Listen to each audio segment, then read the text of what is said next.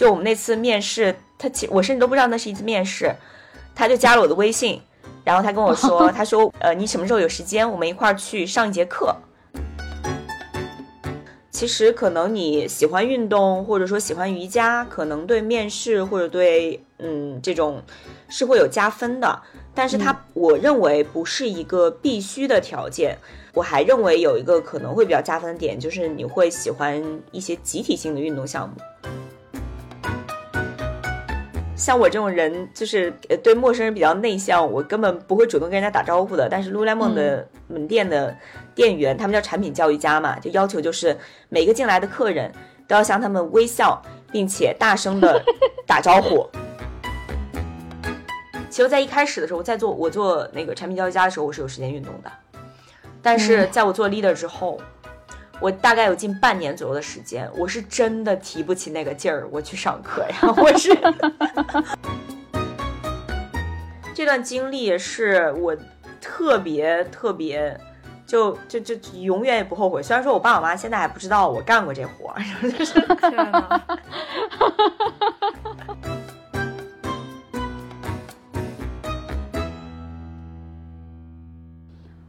欢迎大家收听本期不爱学习，我是小剖，我是舒阳。我们这档播客相信教育要回归到人的本身，才能帮助到每一个人。面对不确定的未来，我们会用满满的好奇心去探讨当下有意义的教育议题，去观察和分享当下最有趣的教育实践。不爱学习已经这个很久都没有请嘉宾了啊，这期呢我赶着二零二二年的尾巴啊，其实已经是二零二三年的这个小头了，请来了我的一位朋友小白。啊，小白呢，我可以给大家介绍一下，他的本科呢是在复旦读的新闻，然后研究生去美国的雪城大学继续念，还是新闻。我们呢也是因为在纽约当时一起做新闻媒体嘛，所以认识的。后来呢，他因为 H1B 的这个抽签没有抽上，就回了国。回国之后呢，先去当时没有成立多久的这个梨视频做编导，做了好一阵子以后呢，跳出来又在某头部自媒体号做了编辑一段时间。但是等到应当是二零年。我们在碰面的时候聊近况嘛，当时在上海，他就告诉我说，他现在已经完全跳出了传媒这个圈子，改头换面做了这个 Lululemon 的一名店员。我刚听他告诉我这个事儿的时候，是非常的意外的。就是虽然我知道 Lululemon 这个牌子是很火、很中产的，但是毕竟在我眼里，小白是一个学霸般的存在。然后做媒体呢，也是有天赋和热情的，而且做了这么多年嘛，肯定还是积累了一些人脉啊、手感啊什么的。所以毅然决然地扎进快销，是从这个最普通、最基层的店员做起。在我看来，其实还是多少有点疯狂的。我记着我们这个一起 catch up 的这顿饭啊，我们一边喝着酒，然后一边上头也聊了挺多的。因为那次的聊天呢，我也对 Lululemon 这个牌子有了一些了解，对它的了解不仅是局限在贵，而且也会意识到这个牌子背后其实有无数像小白这样的人。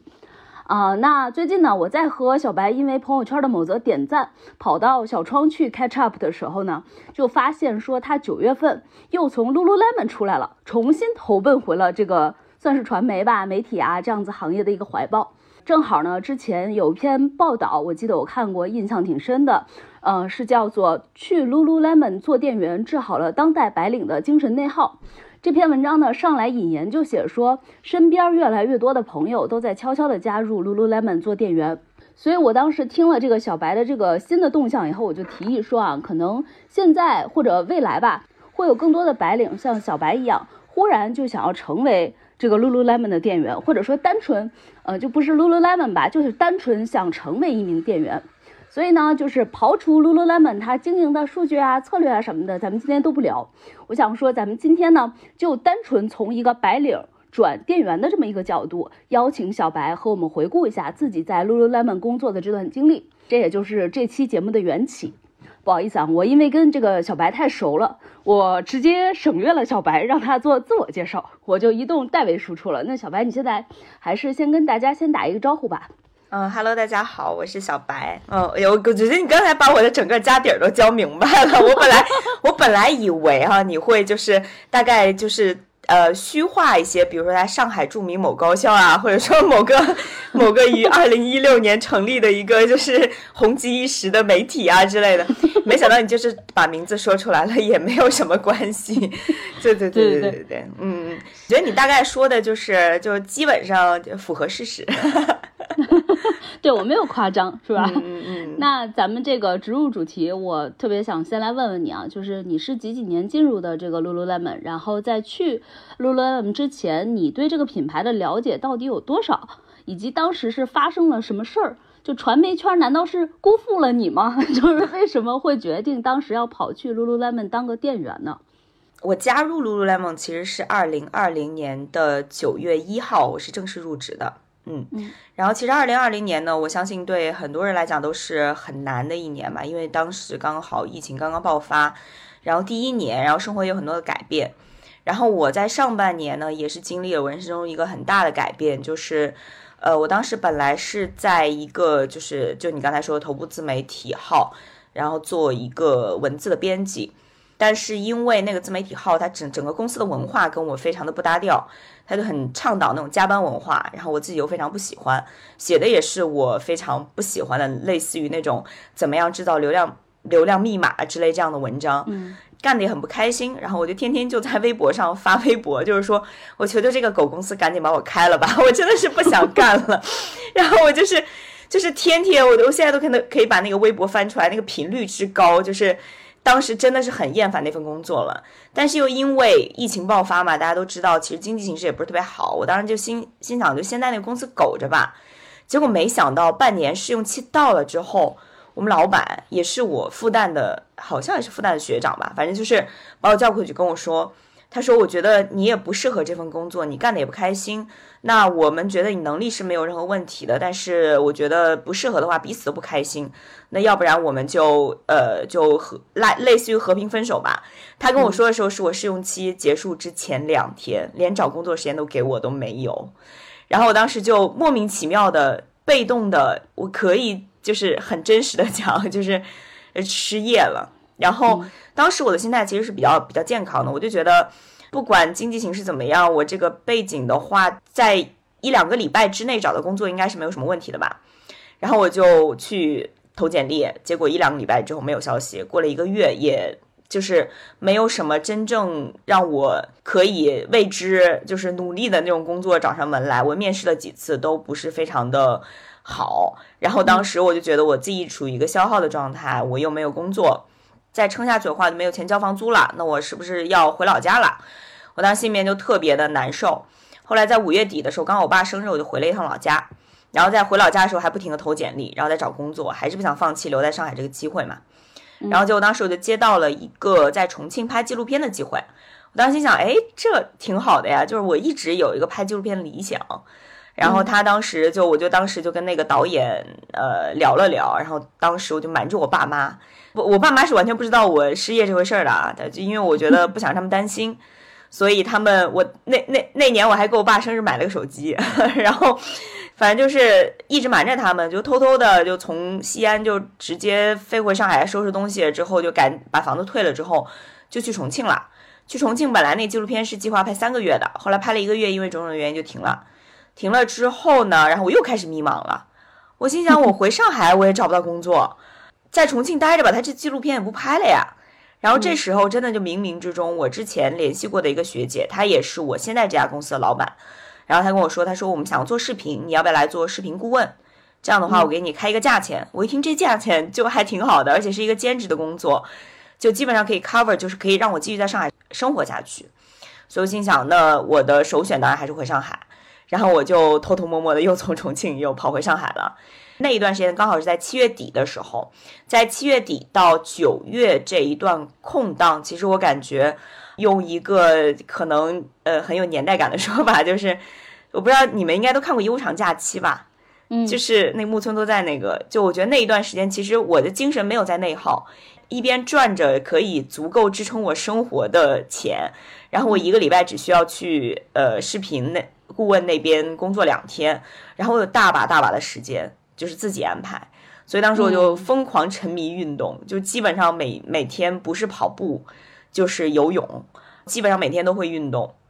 后来因为我之前有认识的一个立视频的前同事，他呃比我早一年进入 Lululemon，我也看过他一些朋友圈啊，然后生活方式啊，我觉得挺好的。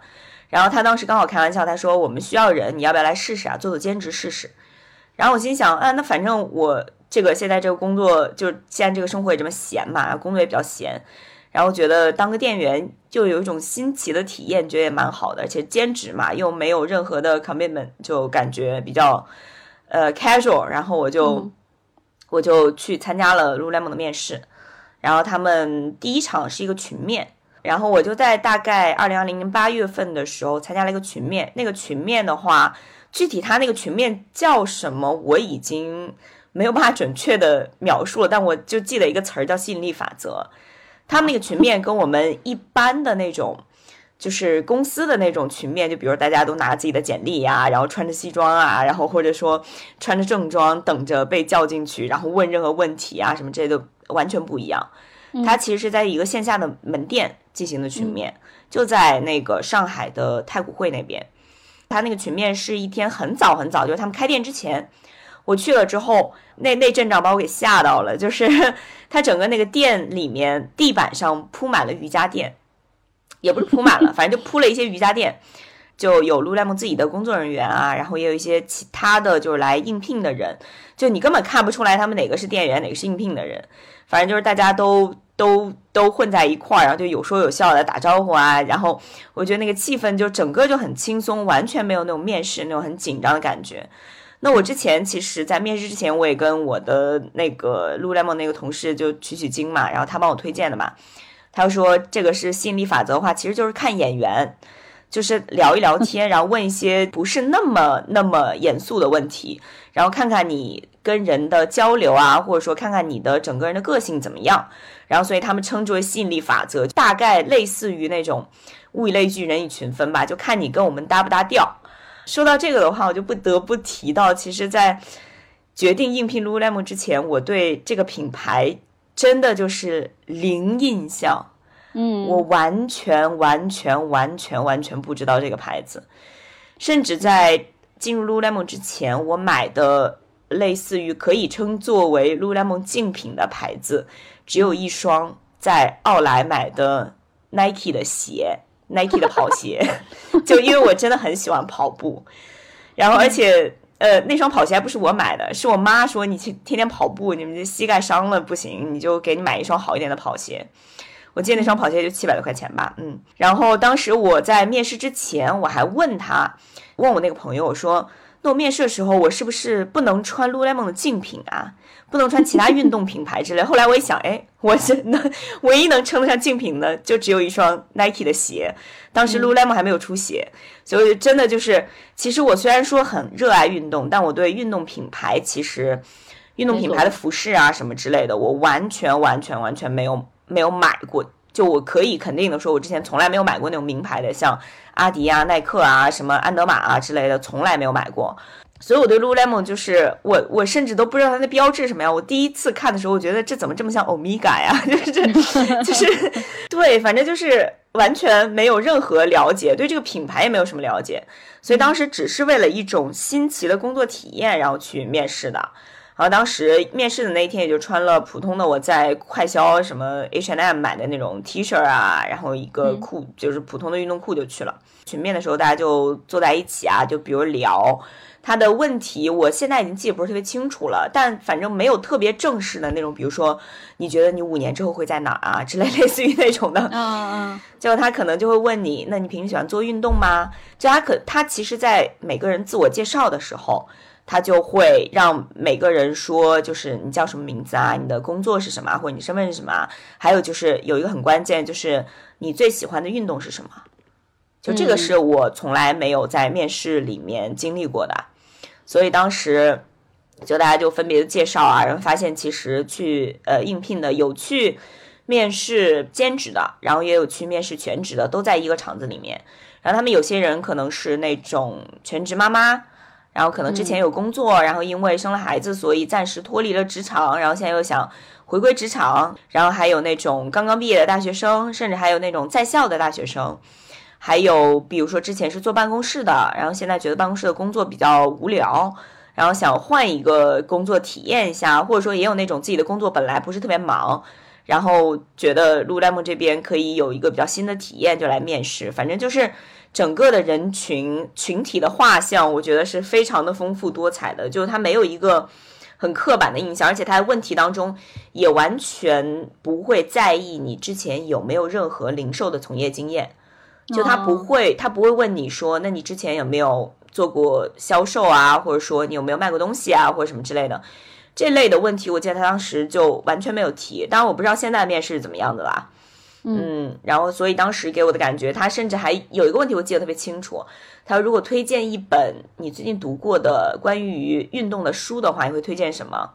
然后我又我就推荐了什么个村上春树的《当我跑步的时候在想什么》吧。然后反正我就觉得这是一次非常有意思的面试，整个过程非常的轻松，而且我当时也抱着是一种。成就成，不成就算了，反正我也不是缺钱，我也不是缺工作，就我也可以就是再再长一点的享受我这悠长假期，而且我完全没有想过要把这份工作变成全职，我当时就是奔着兼职去的。呃，群面完那天晚上，我就收到他们通知，就说 OK，我朋友就跟我说说你有没有说你的意向店铺？我说我没有说，哎，我以为就随便吧。他说你要说我们店呀，你要跟我一块儿工作呀。然后后来他说，其实呃，就是你通过了这个面试嘛，那可能有其他店想要你，那你明天就过来跟我们副店长聊一聊。然后后来我就我就第二轮面试，其实相当于是一个非常简单的，就是跟副店长聊了一下，就是他就会问我为什么想要来这边工作啊，现在情况怎么样子啊，怎么样？然后聊了之后，因为副店长也是呃我朋友的朋友嘛。所以我们都是 也也也不是说那种关系户啊，就是可能彼此都是属于同温层的人，所以交流起来就比较方便。然后那个副店长他之前也是一个体育媒体的编辑和记者，所以我们之前我们相当于是职业也是有交也是有就是重合的一部分嘛。嗯，所以说其实聊的就还可以，就简单的聊了一下。后来第三场面试就是跟店长。店长的话，他之前也不是做零售的，他之前是也是坐办公室的，具体的好像是负责酒的进口还是出口什么之类，我具体忘了。但反正他也不是做零售的。我跟他那一次面试，也真的又是让我别开生面的一次。就我们那次面试，他其我甚至都不知道那是一次面试，他就加了我的微信，然后他跟我说，他说我们什么时候，呃，你什么时候有时间，我们一块儿去上一节课，然后。然后我就说那，然后我当时因为时间一大把嘛，我就跟他约了一个时间。我们在新天地旁边的那个 Space 也是一个就很多中产会去的一个健身房，就上了一节我从来没有上过的课，因为我之前都是跑步啊、游泳啊这种单人的那种嘛，很少上团课的。上了一节课，那个课叫 Bar，它是一个结合了嗯芭蕾、普拉提还是什么之类，反正就是那种非常锻炼小肌群那种课。所以我第一次见面的时候。他当时是卡着点儿来的，我们甚至就打了个招呼，我都没有没说话了。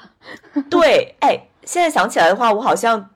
我们好像都没有打招呼，好像进来就直接上课了。下课了之后，他走过来问我说：“他说你是小白对吧？”然后我说：“哦，对。”然后，然后我们我然后我们就在那个休息区就聊了两句，然后也是就是非常轻松的聊的问题也都差不多，就是你为什么要想来做这份工作啊？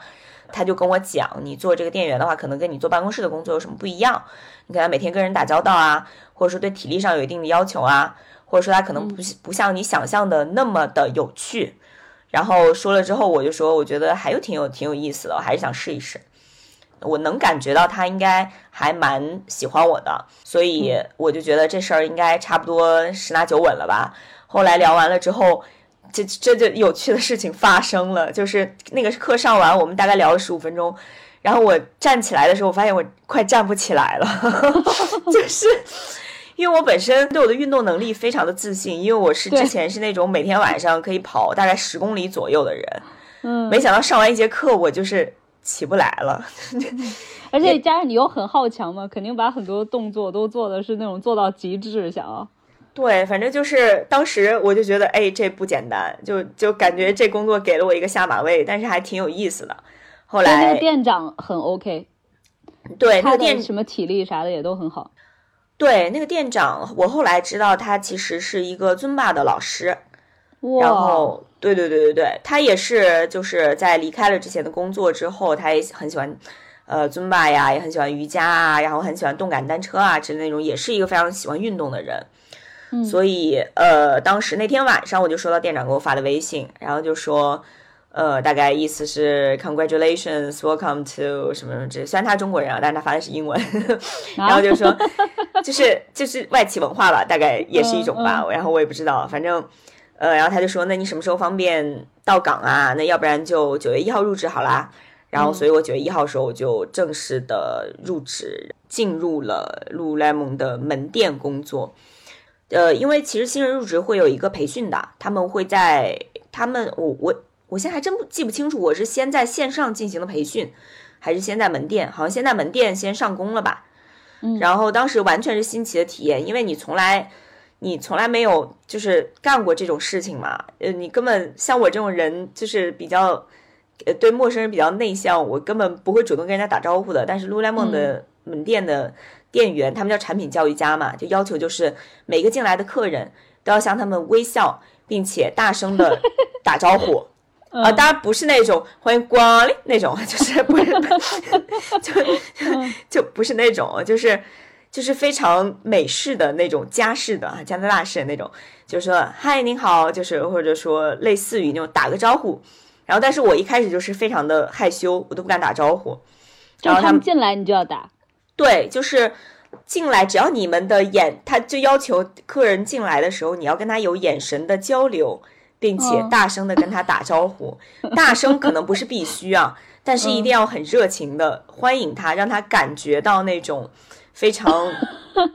welcome 的感觉，对，然后你还得首先跟他们眼神对视，呃，对你不能躲避吧？就是其实，在在，那如果他躲避你呢？他躲避我，那我就没办法了。但还是，就你只要看到他的身影，就我记得啊，就是你只要看到有客人进来，你就要大声的打招呼，而且是每一个店员。不是不是齐声的打招呼啊，不然就太像 欢迎光临了。就是，嗯，就就是每个店员就看到可能就说一声您好，然后他也不会非常 pushy 的问，就是你今天想看一下什么衣服呀？然后我们新品上市啊什么之类，他其实就是打一个招呼，你好，告诉客人就是我在这里，然后我是一个店员。我后来想，他这个这么做原因可能也是因为 Lululemon 对店员的着装没有体统一的要求。哦，对，所以这个就直接。导致我在入职一个月之内，我都上就是在我们我们叫在店里面工作叫上 floor，floor 就是店面嘛，嗯，然后我在上 floor 的时候没有穿过 Lululemon 的衣服，啊，这样可以的是吗？就是你只要穿不带 logo 的衣服，然后运动装，不要是那种你一看就是 Lululemon 不卖的那种衣服，牛仔裤啊什么之类的，啊，西装啊、衬衣啊什么之类就行。其实我一开始因为对这个品牌没有那么高的。热爱，所以我当时就是只是把这个当一次当一个兼职，所以我一开始就没有买这个衣服。嗯，然后新人贵，呃，对对对，虽然就这个是可以说的嘛，就员工有折扣了，但是折扣价肯定的，但也也挺贵的。嗯，然后一进去的时候，第一天的第一件事就是他会让我们做一个 face session，就让我们试穿 Lululemon 基本上女性核心款的裤子。还有内衣，或者说一些就核心款的产品，然后让他们体验那个产品的面料啊，然后版型啊，然后舒适度啊什么之类的。然后这个也是所有，包括现在吧，也是所有新入职的人都要，就可能是刚入职最先要做的事情。因为进来的人也也有可能就像我这样，其实对 Lululemon 没有太多的了解。然后那他可能就会通过这种试穿，让你对这个产品有一个非常具象化的了解。嗯，所以当时试穿的时候，我就觉得。我之前从来没有，从来不敢穿那种紧身裤。就你知道，大部分没有穿过 legging 的人，就是在刚开始穿 legging 的时候，都觉得自己总得在外面套个短裤，就是感觉像光着屁股出街。对对对，没有什么区别。然后，而且我自己觉得我的腿型也不是特别的有自信，可以穿这种裤子嘛。然后当时试的时候，我就觉得，哎，真不一样哎。就首先它那个面料真的是蛮舒服的，就是紧。会有一种支撑感，但不会有那种很勒的感觉。嗯，然后当时试完了之后，然后我就发现我自己也是可以穿紧身裤的。后来我也在入职了大概一个月左右的时候，买了我第一条裤子，是一条肉粉色的 legging。也是蛮蛮大胆的。我也不知道，我感觉这个就是可能是从坐办公室解放出了天性吧。然后反正我在 Lululemon，我后来回忆了一下，我买的裤子大部分都是彩色的，我现在都没有一条黑色的核心款的裤子。嗯嗯，然后反正就是 session 完了以后，嗯，接下来还进行了什么训练或者就是一些 orientation 方面的东西吗？对，其实就是一进去是 face session，然后呃，店长或者是副店长或者他们 leader 会带着我们走一下店面，就相当于是看一下，就比如这边收银台啊，这边是女装部啊、男装部啊，然后这边是试衣间啊，这边是后仓啊什么之类的，就大概讲一下，然后会教你裤子怎么叠。啊，这个是关键的，就是裤子怎么叠，这我一会儿一定要说。就如果他真的简单的觉得 Lululemon 就是叠裤子，那他一定是还没有进入到 leader 的队伍。就是如果一旦做 leader 的话，这个工作就不只是叠裤子这么这么简单了。对，然后就教叠裤子啊，怎么叠裤子，怎么挂衣服，然后反正这个其实是一个不是一两天就能学会的，因为作为一个从来没有做过零售的人来讲。包括就算做过零售，每一个零售门店，每个品牌，它的要求肯定也是不一样的嘛。Lululemon 有它自己的一套要求，反正你你一边干一边学，然后比如说学叠男裤，怎么叠男裤，怎么叠女裤，怎么挂衣服，衣服应该怎么挂，尺码应该怎么算。就第一天上班的时候就已经把你扔在那个，不是把你扔在，就是已经把你放在店上，就是在门店里面了，就你已经在 floor 上了，你就是一个劳动力了。就你可以做一个，就是普通的，我们叫 educator，就是产品教育家所做的任何的事情。你可以跟客人打招呼，你可以去叠裤子，你可以去挂衣服，然后你也可以就比如说人少的时候，你可以去看看吊牌，学习一下产品知识啊之类的。就所以它其实是一个相当于我感觉就像是被一猛子扔进了水里一样，不不是说那种。前两天你先不用工作，你先熟悉一下门店什么之类，它其实就是让你尽快的融入，就像是把一个可能只会一点点英语的你丢到了一个全英语的国家，然后让你可能适应的更快一点。然后所以一开始的话，其实我确实是比较害羞的，就客人进来的时候我就很小声的打招呼。我就记得那个面试我的副店长就过来跟我说，他就很严肃的跟我说，他说，呃，开朗一点，热情一点，大方一点，小白。然后我就。因为我真的就之前从来没有做过这种服务类的行业，我真的是一开始真的是吃不消，后来就慢慢的我就变成了这个，这这都是后话了。嗓门最大的，对，就特别热情，然后就是如鱼得水。但是这这都是一一两个月之后的事情了。但反正刚进去的时候，就是整个是一个很新奇的体验，然后就遇到各种形形色色的人。哎，那你刚才说就是，呃，你们相当于是第三个店长对你的这个考察，相当于是运动嘛？你后来在 Lululemon 进去了以后，你有没有再去叩问过你们店长，就是不是热爱运动这件事情，或者说在那一节课上能撑下去，而不在可能十分钟的时候就是我不行了，我不行了，我要出去了，就是像这样子的人才会就是真正的进入 Lululemon。就是你后来有问过吗？就是热爱运动这件事情占他们的这个成为店员的比重。能够有占多少？我觉得其实我问都不用问，看就知道了。就你看你身边那些人，你要说是不是疯狂的热爱运动，每周都要运动五六次，一天都要运动一两个小时的那种，倒是没有。但我觉得最起码的一个点是，那毕竟是要志同道合嘛。如果你本身是一个我没事儿，就是生命在于睡觉，我能躺着我就绝不站着的那种人，就像小天似的。当然，他现在也在沉迷 hip hop 了，就是在沉迷那个 K-pop。对对对对，就如果说你是一个懒人的话，那基本上就告别这份工作吧，是吧？也不是告别这份工作。如果你是一个懒人的话，我实在是想不清楚，就是为什么要来这儿，就是来 Lululemon 工作呢？那至少是对体育，就无论对什么样的运动，呃，有一点兴趣的。我记得当时。其实可能你喜欢运动，或者说喜欢瑜伽，可能对面试或者对嗯这种是会有加分的。但是它我认为不是一个必须的条件。我还认为有一个可能会比较加分的点，就是你会喜欢一些集体性的运动项目，就比如说团课。对对对对，因为这个有助于可能有助于 community 的那种扩大嘛。因为你如果每天都一个人去跑步，你一个人去游泳的话，就就没有这个没有这个作用嘛，你没有办法交到朋友，没有办法向别人传播、传递你的这种生活理念。嗯，所以说，所以说大家都听说过 Lululemon 的热汗津贴嘛，就是可以报销运动。它报销的运动也都是只能报销团课。哦，对，所以说如果你是请私教，或者说你是办了一张游泳卡，我没事就去游游泳的那种，它是不给报销的。就是也是他公司战略的一部分吧，他没有那么简单的就是为了热爱运动的人，然后我给你提供这样一个福利。嗯，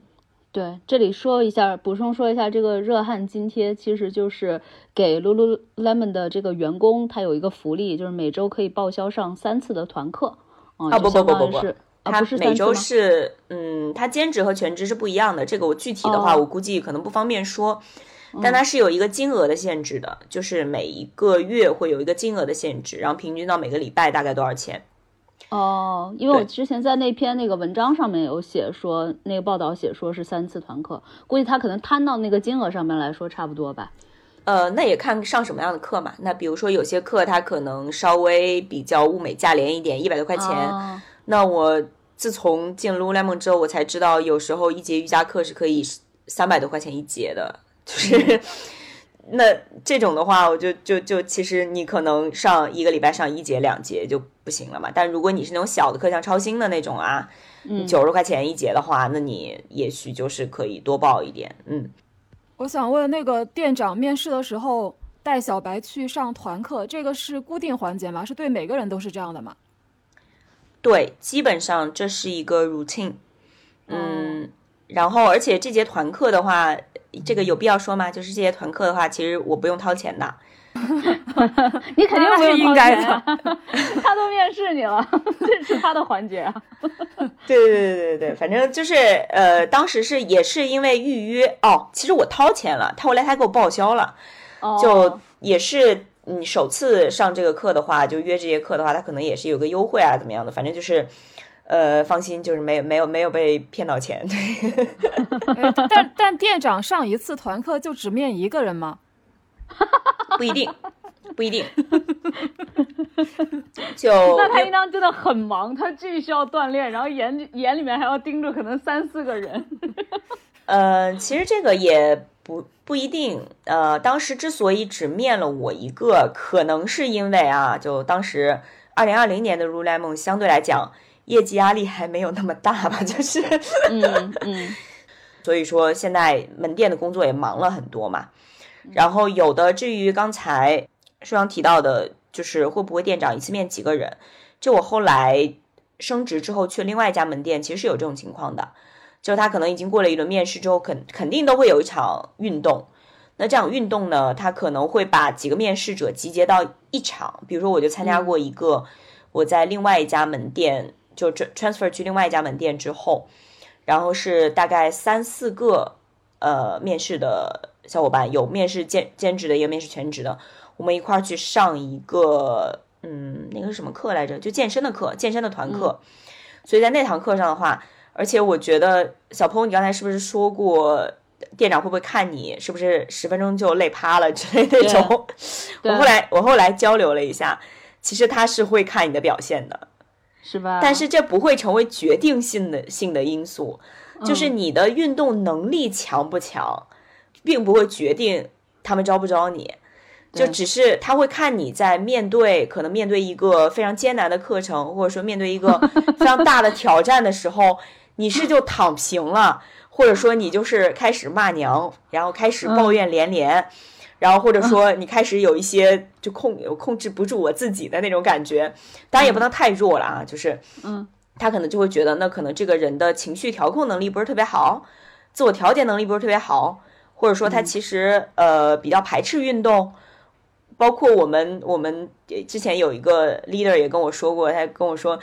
他在有一次面试的时候就做瑜伽嘛，然后就发现有一些动作比较难，然后。他就觉得那个男生就跟他一块儿，就他面试的那个男生，就是表现的，就是比较，他就躺平了嘛。他就觉得他一定是一个韧性不是很足的人，但最后那个男生还是入职了。就所以说，他其实看的不是你是不是运动健儿，而是看你是不是有一个阳光向上，然后是一个很会自我调节的一个性格和人格吧。嗯。嗯，就相当于把运动当做一个切入点，然后去综合的评判一个人。对，哎，那你刚才说，就是因为你开始的那个吸引力法则的那副曲面的时候，其实有遇到各种各样子的人嘛？那你后来有跟他们聊过，就比如说他们之中的多少人是成为了全职，他们之中的多少人是成为了兼职，或者说 Lululemon 一个门店里面，其实全职和兼职的比例大概是一个什么样子？这个每个门店其实差的还蛮大的，它全职和兼职其实是有一个比较健康一点的比例。Lululemon 的兼职它主要是为了 cover。就是周末我们叫 game day，就是周末两天就是人比较多比较忙，所以说你全职的话，你本来周中上了周周末，然后全职再上两天的话会很累，所以他需要一些兼职在周末比较忙的时候来帮忙，所以他对兼职的要求可能是你每周要提供一定时长的工时，就是在这十几个小时里面，我是可以排满你的。我不知道现在政策有没有改变啊？但是我当时给我说的是每周最低提供十六个小时的工时，但是你上班的时间不能超过二十四个小时。就哪怕没有工作，你说我是一个兼职，哎呀，我就是想上班，但是你不能每周不能干超过二十四小时。为什么呢？就是因为它是兼职的工作要求，它其实没有什么理由。就如果你再上的多的话，你要么就转转全职吧，就 就 part time 的限制嘛，对。对对对对，然后所以说，但是你也不能提供的工时太少嘛，这样的话他们就就你就对于他们来说就没有意义了。至于你刚才问的跟我一块面试的有多少后来真的成了兼职，真的成了全职，这个我没有具体的统计过，因为因为他们可能会选别的店，对吧？对，因为我们不是进一家店的，我们就是分散到了上海的各个门店。但后来我也有在上那个 Zoom call 的时候有看到过他们啊，就有那么几个人。嗯，然后后来也是有有有在线下的时候有见过嘛，但是就我没有办法给你一个准确的数字。那每个门店的全职兼职的话，就像我刚才说的，因为兼职它本身起的是一个就是一个 cover 全职工时的一个作用嘛，嗯，然后也是一个扩大 community，然后增大影响力的一个作用。那所以说这样子来讲的话，你的兼职如果一个店全部都是兼职的话，兼职的时间相对来讲是很灵活的。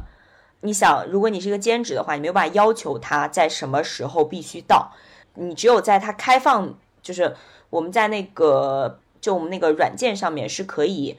呃，设置这段时间我是可用的，可用的话你可以给我排班。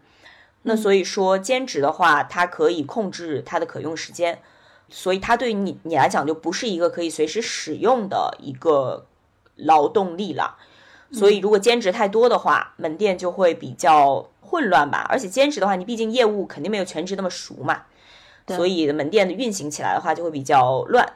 那如果兼职很少的话，那周末的话就没有人来 cover 全职的工作，那这样的话全职的话就会非常的疲惫。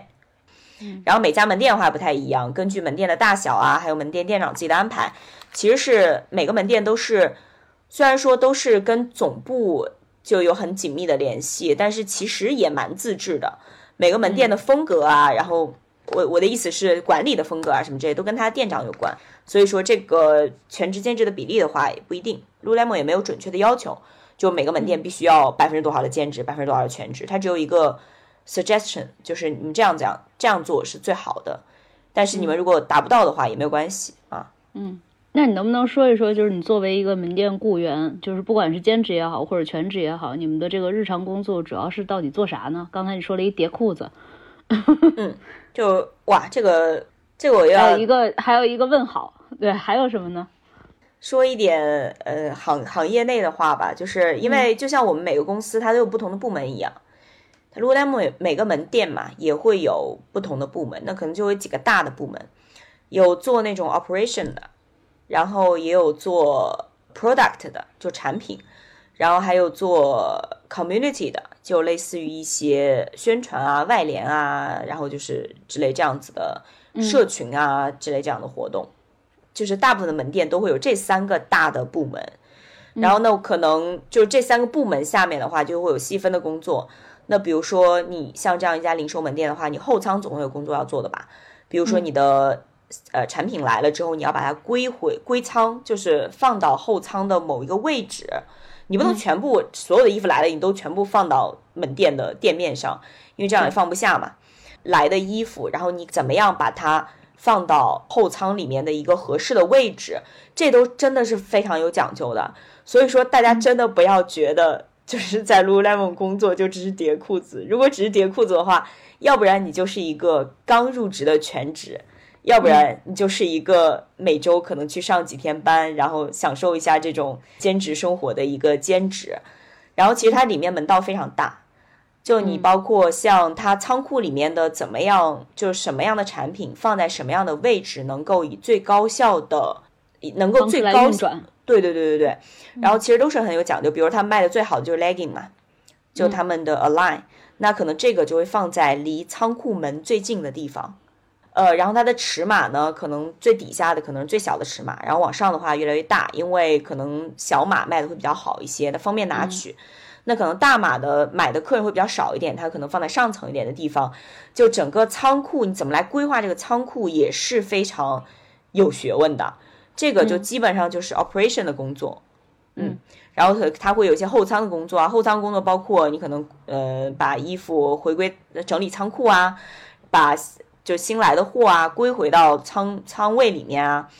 然后还涉及到一些，比如说补货，就门店卖了什么衣服啊，你就从后仓把货补出来，那这也是一种。它包括还有很多很多这些，我感觉就是不是我们一两句话可以讲得清楚的，但就是一入零售深似海，就你会觉得它跟你想象的完全不一样。可能很多坐办公室的人，可能包括以前的我都觉得，那这就是一份体力活嘛。那你就就像是你绣个十字绣啊，或者说你叠个裤子啊，你就脑子可以完全不用运转，你就机械干这件事情就行了。其实一开始的话，可能确实是这样子。那一开始做，一开始我们可能只是在楼面上做一些工作，那就跟客人打招呼啊，聊聊天啊，然后叠叠裤子啊，其实确实不需要太运转大脑。这个工作我也是非常喜欢，就一直做下去了。就是因为当时我觉得那对我是一种精神上的 detox。嗯，我想问，就是站那么久不累吗？一开始的话是会累的，就人都是有一个就是那种，呃，就可能怎怎么形容呢？就像你跑步一样，你一开始跑五公里肯定特别累，但一旦你跑了十天之后，你可能跑五公里就轻轻松松了。而且一开始我是作为一个兼职嘛，兼职的话其实一天不需要站满八个小时的，他有时候可能一天只给你排四个小时的班，或者说给你排六个小时的班，然后你在站在那儿的时候要不停的走动走动，所以一开始会觉得小腿有点酸胀。但很快就适应了。最不适应的还是你怎么样把自己放在一个服务者的角度上，嗯，呃，因为我们之前都是去买衣服的嘛，然后你站在另外一个角度上，你就大概就是其实是一个完全全新的视角，就整个整个世界的大门都打开了，你会看到很多不同的东西。我现在再去门店试衣服啊，我都不敢试了太多店，之后我都一件都不买，因为我觉得就是特别对不起，就是店里的店员。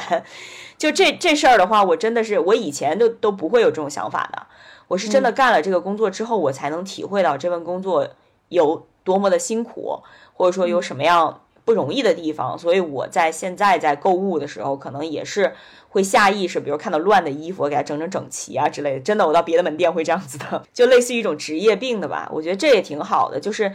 这份工作也让我有更多的，就怎怎么怎么说呢？就是你能更理解。这样一群人吧，就是更理解服务类从业者。我觉得这个是对于之前可能眼界没有那么开阔的我来讲，我觉得这是对我来说非常好的一件事情。你说就是叠衣服这件事情，或者说在店里面走动，就是做一些很大的强度的这种体力活，让你感觉有一种 detox，呃，就是进入心流的那种就是体验。那其他的那些店员的话，他们也有这种感觉吗？你有跟他们聊过吗？新人有，尤其是没有做过零售的新人，特别有这种感觉。哦，就我我在入职 Lululemon 之前，其实就跟之前做办公室的同事有聊过，然后他们很多人的理想就是说，我想就是去乡下种咖啡豆，就是类似于干那种我真真实实的能从我手上有东西出去的那种感觉，对。所以说，我觉得这可能就是很多白领工作者的一个内心的一个渴求吧。只不过，并不是所有的人都有机会，或者说有这样的勇气去真正的做这件事情。那其实我之前做视频的时候，你是也是可以看到你的成果的呀。你比如说视频点击量怎么样，播放量怎么样，然后人家评价怎么样。但是那种总归是一种，就是我感觉是一种虚的东西。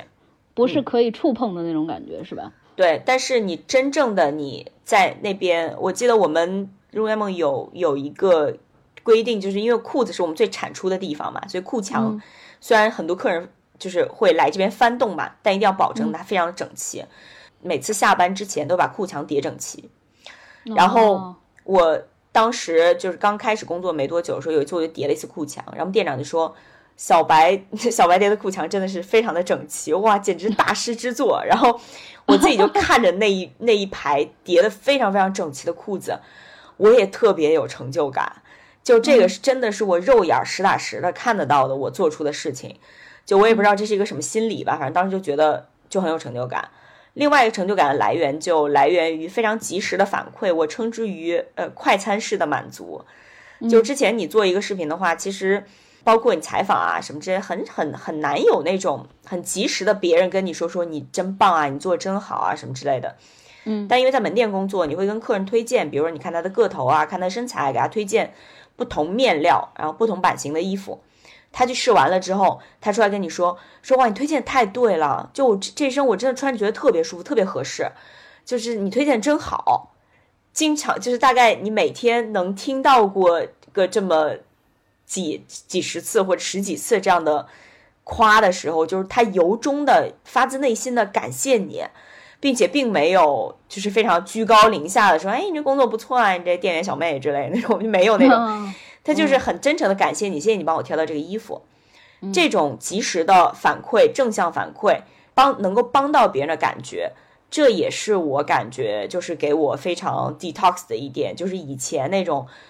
就大家所谓的精神内耗啊，就是干着一份自己也不知道有什么意义的工作啊，好像也没有什么 feedback 啊，也没有什么成就感啊，这些那种。我觉得就在这里，我获得了虽然可能不是特别大的，是那种微小的成就感，但是确实非常的及时，而且能给当时已经就是有有一点点迷茫，但也不是那么焦虑的我，就是每天都会有一些动力吧。然后当时我真的是。回归了很久没有的一种状态，就是我每天就期待着去那边上班。我觉得在那边上班很有意思啊！哇哦，那你刚才说的是 operation 的这一 part 吗？嗯，哎，你还有提到有 community 和 product 这两条线，它做的是两种什么样子的工作呢？呃，product 的话，顾名思义就是做跟产品相关的工作。嗯，这部分我也比较熟，因为我后来。就是升职了之后，我做的其实就是 product leader，就一个门店的那个 product pillar 的一个小的 leader，所以他其实可能做的就是，呃，一些 product education 啊，就是告诉教也不是教，反正就是讲一些产品知识。就因为 Lululemon 很多产品，它其实最引以为豪的就是它的科技和它的面料嘛。嗯。呃，但是并不是所有人都知道，而且很多材料是英文的，或者说它不断的有那种产品信息的更新。然后呢，你做 product 人呢，你就要确保，嗯，门店的所有的产品交易家，他可能要了解产品，了解这个新品的面料或者怎么样子，可能会做一些呃图片啊，或者说 PPT 啊之类的来，就是做一些讲解。还有的话，就做 product，还有很重要的就是店面陈列，门店陈列。就我们现在走进每每一家卖衣服的门店，它这件衣服为什么挂在那边？那件衣服为什么叠在桌子上？它其实都是有讲究的，嗯，对。然后你怎么样才能给客人呈现出一种最好的？他们说的是叫无声的产品教育，就相当于你进了这个门店，哪怕这边没有产品教育家给你介绍这个衣服，你也可以根据，就是你可以看到挂在这儿的，哎，这个上衣和这个裤子搭起来蛮好的。就它其实我我自己都觉得它其实就是一跟跟一个是。我我甚至都觉得它是一种美美学的，类似于艺术之类的吧。就是如果你真的做得好的话，它确实是要求非常非常高的。它跟你的那种搭配的那种 sense 啊，还有你对产品的了解啊，包括你的面料，Lululemon 特别磨的一点也是，他会把面料分得很清楚。就是这个面料最适合做瑜伽，那个面料最适合训练，那个面料最适合跑步。他非常非常看重这一点。他不像，就是他觉得这个是我们的一个特色，然后因为这些面料能在你做这些运动的时候给你最好的感受，让你发挥出最好的潜能。那所以说这样子的话，其实就产品这块也非常重要。除了这种视觉陈列啊，然后产品教育啊，可能还有一些，比如你会呃会做数据，我们叫 sell through，就是类似于看销售的数据，比如这件衣服上周来多少件，卖多少件，售罄率是多少，然后就类似于做一些数据上的分析呢。如果这件衣服卖的不好的话，我们用什么样的方式让它卖得更好？哦，所以也是在做这一方面工作的时候，包括他可能每周新品来的时候，你要提前，他会发一个表格，你要提前拉那个表格，然后看看这周来多少新品。放在哪儿，就是店面能不能放得下，或者放在哪个位置，类似于这种。所以其实对做表的技能要求也挺高的。这个当时对我对我来说是一个非常巨大的挑战，因为我在在进 Lululemon 之前，虽然我学过那种就基本的 Microsoft Office 之类的，但其实我做表的技能就仅限于 copy paste，就对对对，我甚至都不知道，我甚至都不知道你拖着那个。那一个就是单元格的右下角，你往下拖，对我都不知道，我完全不知道。然后后来我就就开始做那个销售数据分析了之后，然后我们当时就我非常非常喜欢的一个就是第二家门店的副店长，就手把手的教我，就怎么做什么 VLOOKUP 呀，然后怎么怎么加公式啊，怎么样把几个表格整合到一块儿啊。然后就这种真的就是熟能生巧，就我练了一段时间之后，我觉得我这一辈子的 Excel 技巧 达到了人生的巅峰。我从来没有想到我会在这样一份工作里面，再让我的 Excel 技巧达到巅峰。你越往后走，就其实你越深的 involved 这件工作里面，你就会越来越觉得它其实并不简单。我甚至觉得，对于一个剪视频剪惯了、写文章可能也会写一些就是微信文章的人来讲，这份工作的综合能力考察的更强。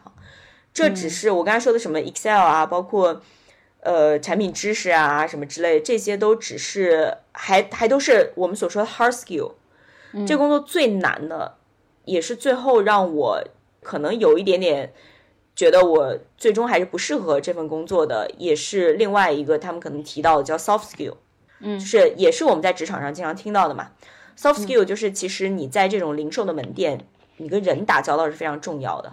嗯，就我们坐办公室的人，我们是不需要对任何人负责的啊。当然你需要对甲方爸爸负责，对对对对对。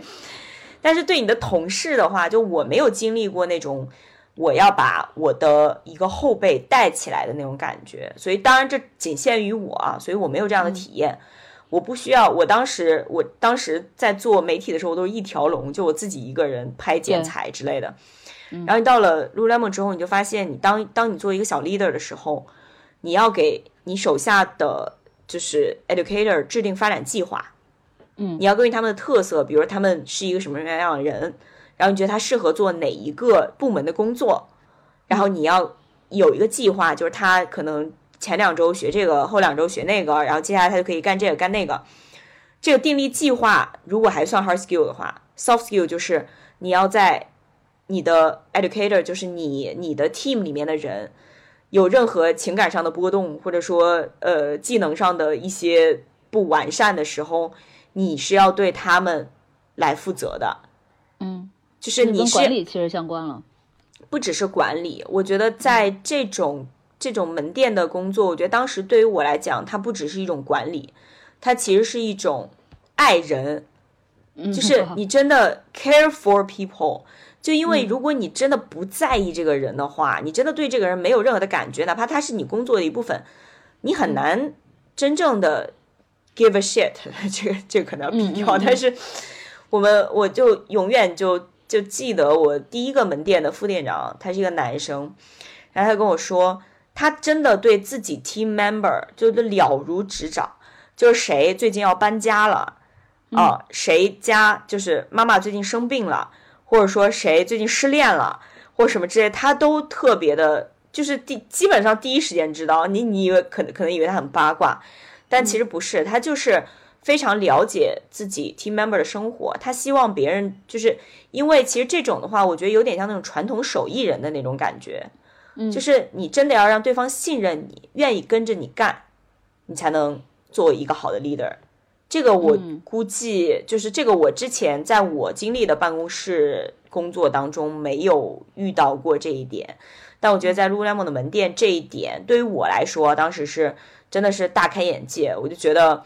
居然是要真正的，就是这份工作不光是要付出体力、付出脑力，居然还要付出真心。这么说可能有点，就是就是做好这份工作啊，其实真的还挺那个什么的。对，所以 product 刚才我就说了是做类似于这样的工作嘛，然后精进我的 Excel 的技巧。当然还有很多其他工作，就现在说的话就真的说不完了。那 community 的话，其实是 Lululemon 一个最大的特色，也是 Lululemon 起家的一个元素。就他当时在加拿大起家的时候，其实就是社区文化嘛，就是口耳相传，类似于这种的，所以他也非常非常注重呃 community 的建设。就是 community 这个词在外国也很火嘛，现在比如说你国外的学校啊，他也会看你对你的 community 有没有什么贡献之类的。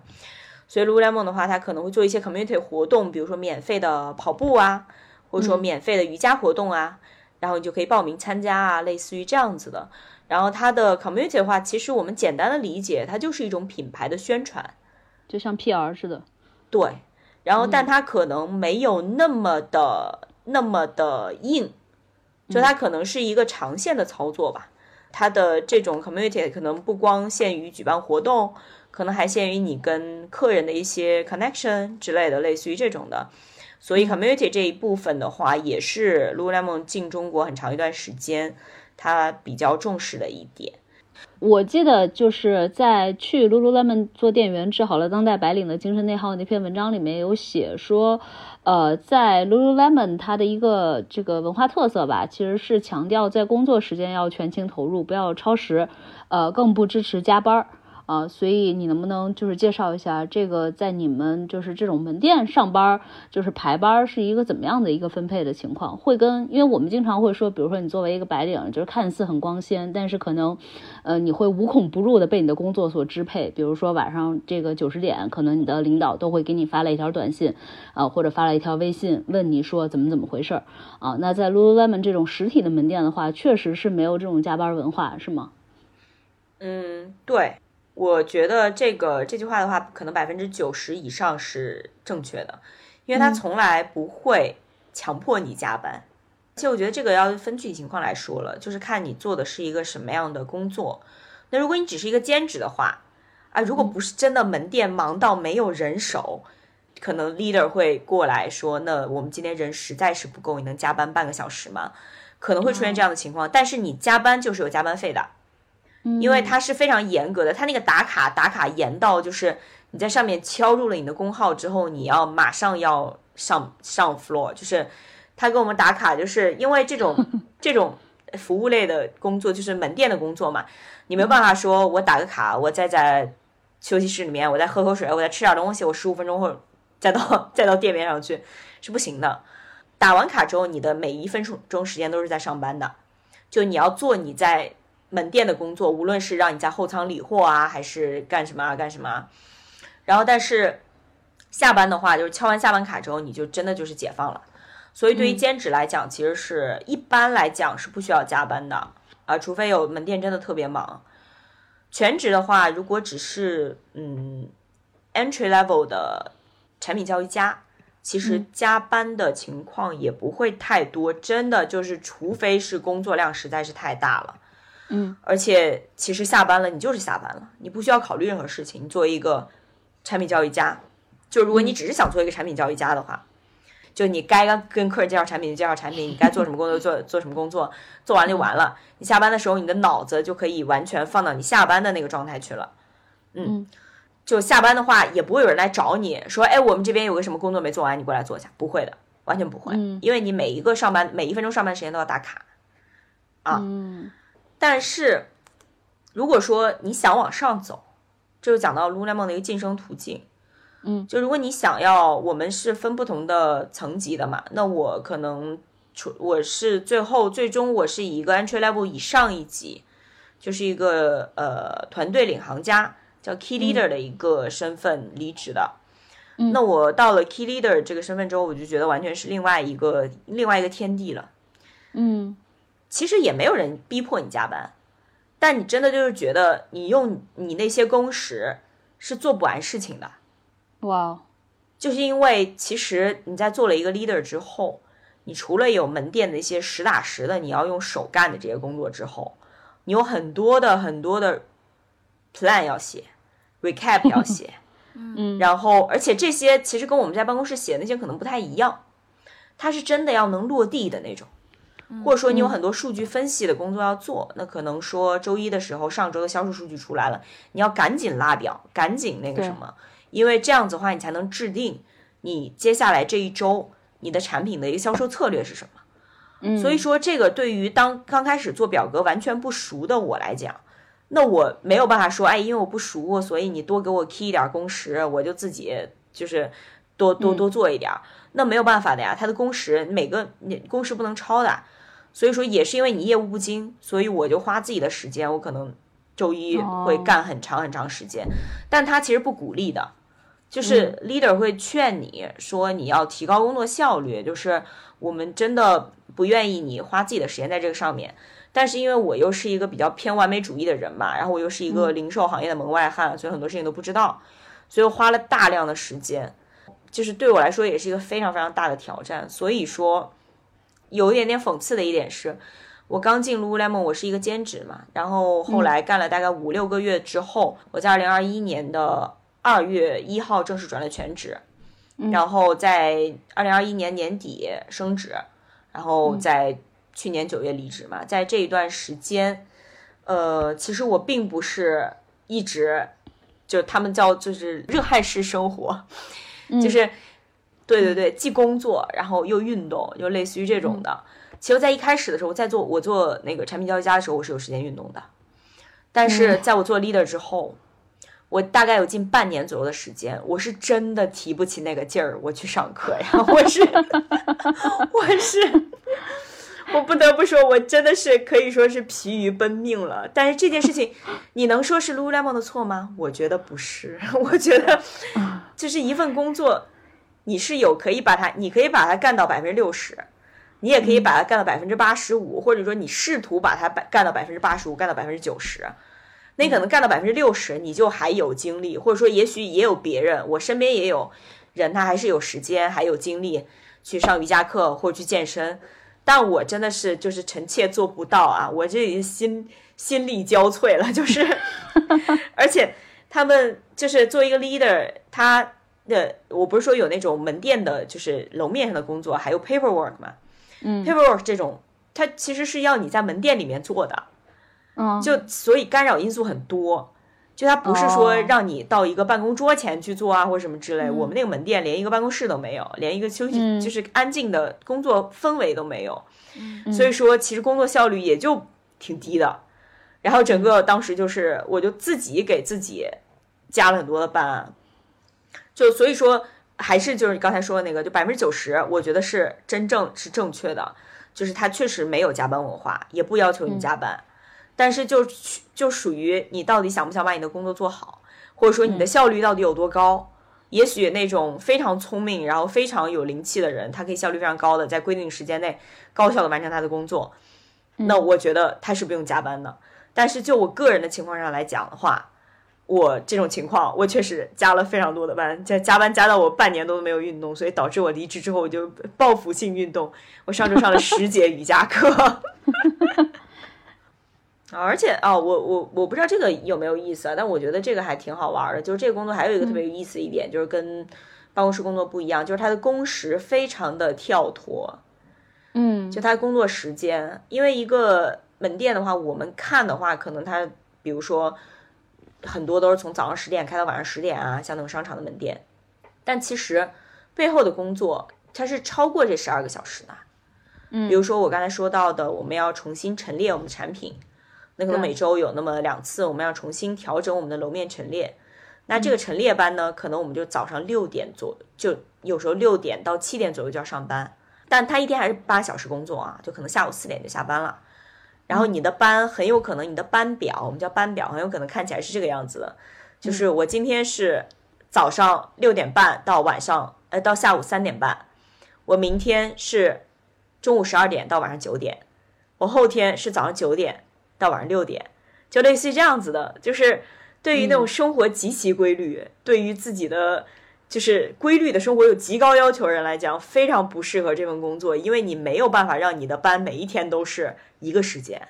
甚至我们最晚的班有那种盘点班，可能要上到晚上十二点左右，哇，就是从下午，比如说下午两三点开始上到十二点，他每每天虽然都是八个工时，就是八个小时工作时间，但是他从几点开始上到几点结束其实是不一样的。但是这个对于那种就是很喜欢生活有一些新鲜感啊，不喜欢那种千篇一律的啊日复一日的工作的那种，他就会觉得很有意思。嗯嗯。你刚才也说，就是呃，你在 Lululemon 里面其实是晋升了一个 level 嘛，从这个产品交易家呃晋升到这个 key leader 的一个角色。那如果再往上爬升的话，它还会有多少级吗？就是副店长和店长了，是吗？那我就顺道把这晋升路径说一下，就是 Lululemon 晋升路径有两种，它两个体系。第一个体系是门店，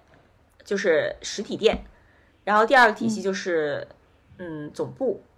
总部的话，其实也就是我们印象中的坐办公室的，它可能就是给门店提供一些支持，嗯，就相当于是稳坐钓鱼台，然后我来我来统一门店的各个行动啊之类的。它总部的话，可能也会有产品部，也会有那种 brand 的部门，然后也会有 operation 的部门之类的这些。然后呢，如果在门店的话，它晋升途径其实就是这个样子，它基本上。呃，最 entry level 就是产品交易家，然后是团队领航家，然后是副店长，然后是店长。店长再往上走的话，就是区经了，区域经理。哦，啊，然后区经的话，就我目前好像就就那可能就是大中华之类的，就是，就是是是，也刚到这个 level，但大中华难道不属于总部吗？这这这这属于总部了呀，叫区经那一步就是总部了，嗯。哦，明白。所以其实，在门店里面的话，就是上升到最大的，其实就是店长，对吧？对，门店上升到最大就是店长。你前面说你用了五个月的时间从兼职变成了一个全职，你还能回忆起来当时为什么 push 到了你，就是决定说，因为你前面也说了嘛，就是你做这个视频顾问的那份工作，还是可以 cover 你的一个就是 basic living cost 的，嗯，对吧？就是那那那为啥就是？决定说我要从一个兼职人员变成一个全职人员，这意味着更多的 commitment，意味着更多的这个这个耗费，对吧？嗯嗯，其实那段时间，我现在回忆起来是我人生中最美妙的一段时间。我感觉我有钱有闲，然后又非常的没人像打鸡血一样，因为当时我不知道怎么形容，应该算是 freelance 吧，就我打两份兼职，我一方面在那边做视频的。呃，动脑的，对对对，然后另外一方面又在这边做，就每每你知道吗？刚才说的每个礼拜不能干超过二十四小时，所以也不是那么强度大的一个活动。然后，刚好当时我所在的门店正在进行一个 renovation，这不就是重新修整，要重新扩店。然后当时我就跟他们一块儿经历了这个扩店的过程。你知道，当就像是打一场战役一样。然后在这场战役当中的话，你会莫名其妙的，就是产生很多战友情谊，然后你就会觉得这份 经历非常的独特。然后比如说大家就是起早贪黑的干一件事情啊，然后就是搬东西啊，或者说弄衣服啊什么之类的，就是觉得大家真的一块战斗过，就是那种感情连接会更加的强。然后同时，我也就是我我也发现了，就是跟我刚进来的时候想的不一样，它不不只是一个聊天和叠裤子的工作。我就发现哦，就我们的同事，可能一些全职的同事会跟我讲这个应该怎么样，那个怎么样，然后怎么样盘点啊什么这些会跟我讲一些细的。我觉得哇，这好有意思啊！我从来不知道这些东西，我好想学。我又不知道是不是呃，可能类似于我们这种从小被人被别人称为学霸的人，他可能在学到新东西的时候都有一种非常上瘾的快感。嗯，就是已经熟悉的东西没有办法激起我们这种快感了。然后你只要看到不懂的东西，然后你觉得我可以学会它，然后你就忍不住想要去学它。嗯，然后我就记得我之所以要转全职，是因为我当时对门店陈列很感兴趣。嗯，然后我就跟我们另外一个全职说：“我说我好想上上门店陈列的班啊。”他说：“这个我们一般只让全职上，因为兼职的话，首先时间他们一般不一定有这个时间。”还有就是我们要培养我们的全职员工，然后尽快上手，类似于这种的。然后我心想，那如果我在这边永远做兼职的话，我永远都学到的只是皮毛的功夫。这份工作我还想得到更多。我觉得既然我都已经在这个零售的边缘试探了，我为什么不一猛的扎进去呢？对吧？嗯。然后当时刚好另外一份兼职也从视频的，就是视频的策划。然后当时他们那个视频部可能就裁撤掉了嘛，就转转为让我来写文章，然后本身就是写文写文章苦手，然后写的又是我不是特别感兴趣的主题嘛，当时又觉得比较挣扎，觉得还是跟以前的工作差不多，然后觉得这份新的零售工作一切都是新的，而且当时其实每个月如果加上奖金的话，工资是蛮高的。也不也不是说蛮高，就是不低，在零售行业的话算是蛮好的了。然后当时其实我们店长还劝我，他说：“我觉得你要想清楚，就是你现在做兼职，你可能感觉不到这份工作有多累。”然后我当时说：“没关系，我就是想多学点新的东西，我特别喜欢新鲜的知识，就是类似于那种，就就是那个面试我的店长劝我，嗯，然后反正当时就是那种初生牛犊不怕虎的，我就。”结果我就真的就跟我另外一份，当时已经是全职媒体写写手的一个那个工作，我就跟我的那个老板也是我学姐，我就跟学姐说，我说学姐，我就是决定我还是这个工作，我决定还是算了吧，我不干了，不想干了。我学姐姐当时说了一句话啊，你要全职转 Lululemon 吗？我当时没敢告诉她，我就觉得她应该没有办法理解。然后她又说了一句，她说那你找到新的工作了吗？我说嗯，还没有。我学姐就说了一句话，至今让我觉得像一个诅咒一样在我头顶上盘桓。她说：“我怕你从失败走向失败啊！” 就是，为什么？她当时有分享她的那个背后的那个理由吗？就是他会觉得，因为他是我学姐嘛，他会觉得复旦毕业的人首先应该有一份稳定的工作。那我当时。就是做，首先应该有一份稳定的坐办公室的工作，或者职业发展会有一个，比如进大厂啊，嗯，或者说有一个体面的，就是爸妈，就是出去出去之后，爸妈不用人问，都忍不住要提下，哎，我闺女其实工作也就一般啦，就在腾讯那边，然后每个月赚个 三万块钱那种，就是类似于那种，他觉得这样的人生是一个名校毕业的人应该拥有的人生。他可能觉得我的工作啊，还有我的心性啊，什么这些，在那一刻都是不定的。他觉得我在 Lululemon 做兼职这这件事情本身也是，就是不靠谱。嗯，所以他怕我辞掉了他这一份工作之后，也找不到别的工作，然后也就就是整个人生就属于一种很飘荡的状态了。所以他也是很担心我，所以他是这么说的。他觉得我的职业道路没有像大部分人所想的一样走在正道上。好像偏行了，嗯，但是我后来还是，就是我觉得这个人比较任性啊，就可能也是觉得还是干自己开心的事情比较重要，所以我就还是决定辞去了我那份全职的工作，然后 Lululemon 转了全职，嗯。那其实你已经说到了嘛，就是到最后你现在相当于是就不是说失败走向了失败啊，但是反正就是在最后你也没在这个 Lululemon 待特别长的时间，你现在已经离开这段经历有三个月了。你再去回看的时候，我觉得肯定不是失败走向失败，对吧？因为你刚才前面也说了，其实你学习到了很多新的东西，而这些东西如果你一直坐在办公室的话，肯定是学习不到的。所以你有没有回望过，就这段经历在你自己人生中扮演的一个角色，起到的一个作用到底是什么？或者说，如果你积累了一些经验也好，或者技能也好，你自己有想过，或者说现在已经在做了，就是把它们迁移到自己人生的其他的领域吗？其实我在 Lululemon 待的时间不能算很短，也不能算很长，就是它不算短了。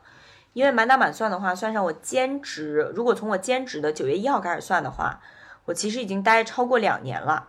两年这个时间的话，在 Lululemon 这边不算特别短，也不算长，因为 Lululemon 现在还有很就是干四五年的那种老人，但是老人现在也比较少了，慢慢越来越少了。这段经历是我特别特别。就就就永远也不后悔。虽然说我爸我妈现在还不知道我干过这活儿，就 是天呐，这么羞耻吗？我觉得其实还好啊。不，这个就是简单的讲一个小故事，就是有一次，嗯，所以这两年来，我妈之前每一年可能都会过来跟我住上一段时间，也就是住上一个一周左右，就是过来看看我。我这两年愣是没赶上她来上海。因为他来了，他就会发现，哎，我姑娘怎么今天六点上班，然后明天下午两点上班，晚上十二点才回来，怀疑你在做什么其他不正当的行业。对，而且我有我我有很多次试探过我妈对于店员的态度。你记不记得前两年特别火的一个电视剧叫《三十而已》？对对对，就江疏影演的那个角色。对对对，王曼妮嘛。然后我跟我妈一块看那电视剧，我们俩都特别喜欢看那电视剧。我妈看王曼妮，然后我就我就看这王曼妮，我跟我妈说：“妈，你觉得做店员怎么样？” 然后我妈说：“做店员挺好的呀，也是一份工作嘛。就是做店员可能都没什么文化。”就是 那你跟她说：“妈，那你怎么看有文化的店员呢？”这这这个就聊的有点深了，就是，然后我就浅尝辄止了。我大概知道我妈对这份工作其实有偏见的。嗯，后来有一次我差点差点露馅了，就有一年，呃，我刚好回家，是我爸过生日，就是好像就是去年吧。然后我就给我爸在那个把我爸带到那个西安的 lululemon 店，给他买了一身衣服。但是，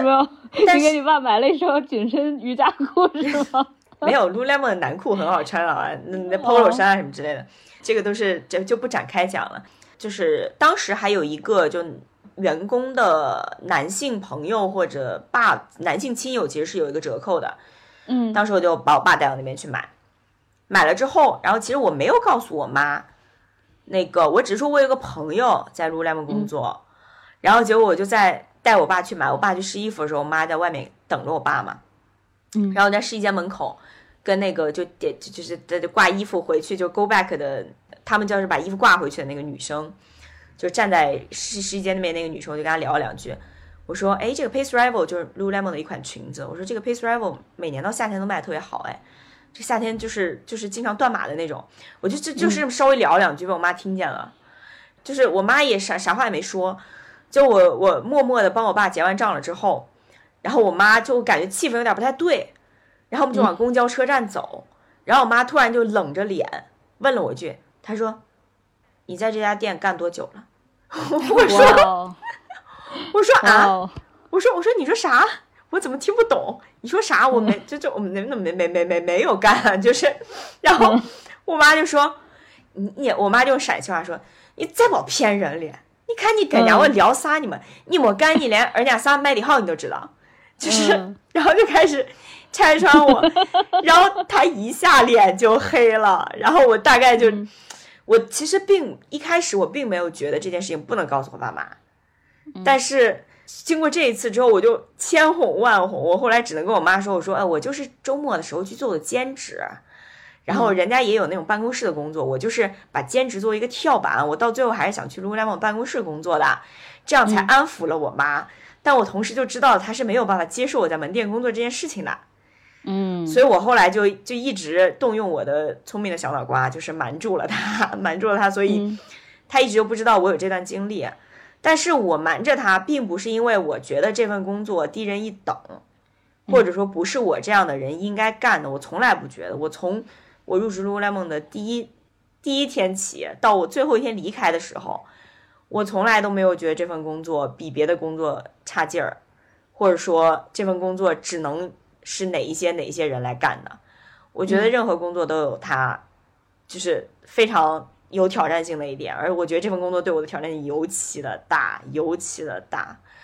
我觉得无论从我的性格，还有从我的 Excel 技能上面来讲，都是 都是有非常大的进步了。我觉得尤其是跟人打交道的时候吧，我以前是一个非常非常追求完美的人。就我们之前有前有个前店长跟我说过，他说：“小白，你放过别人，也放过你自己吧。”嗯，就是他说，在这种零售行业，你不你对别人的要求太高，会让别人害怕你。就是你要学会在就大概类似于就是在不完美当中寻求一个最佳的解决方案，类似于这种的。然后我大概也知道我性格上的缺点了。嗯，然后还有另外一个，就是我其实以前。我是一个绝绝对是一个吐槽小天才。我们之前有个同事说过我，他说我发现你有一个别人都没有的一个技能，就是你真的特别会找一个人吐槽的点，找一个人的槽点。就是被你说过的那些人，就这个人本来我们觉得他哎就普普通通啊，一旦你说了他哪个地方就是特别值得吐槽之后，我们就觉得哎这人怎么真太值得吐槽了，他怎么就就都特别想吐槽他。他说：“你有一针见血指出别人缺点的能力，就就是，然后所以说，我一直也觉得我之前是一个挺对别人没有容忍度，很很没有办法理解别人的，就觉得没有办法理解智商、情商或者任何方面不如我的人，我会觉得这不是理所当然的吗？你怎么连这个都不会呢？我教你这么多遍，你都不会吗？但我后来我就就是因为 Lululemon 这份工作，让我做了一个小的 leader 之后，我在跟不同背景的人，就无论他之前可能是坐办公室的，或者他之前是另外一个零售公司的，或者说他还是学生，我跟他们打交道的过程当中，我慢慢的、慢慢的在受挫当中理解了这个世界是有各种各样的人的，嗯，然后并不是跟你不一样的人，他们就是错的。或者说他们就是不好的，所以说这个也就是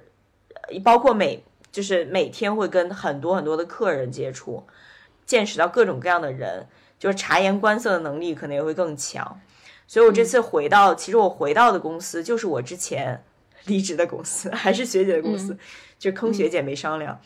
然后我们学姐就说：“小白，我觉得你现在变得不像以前那样，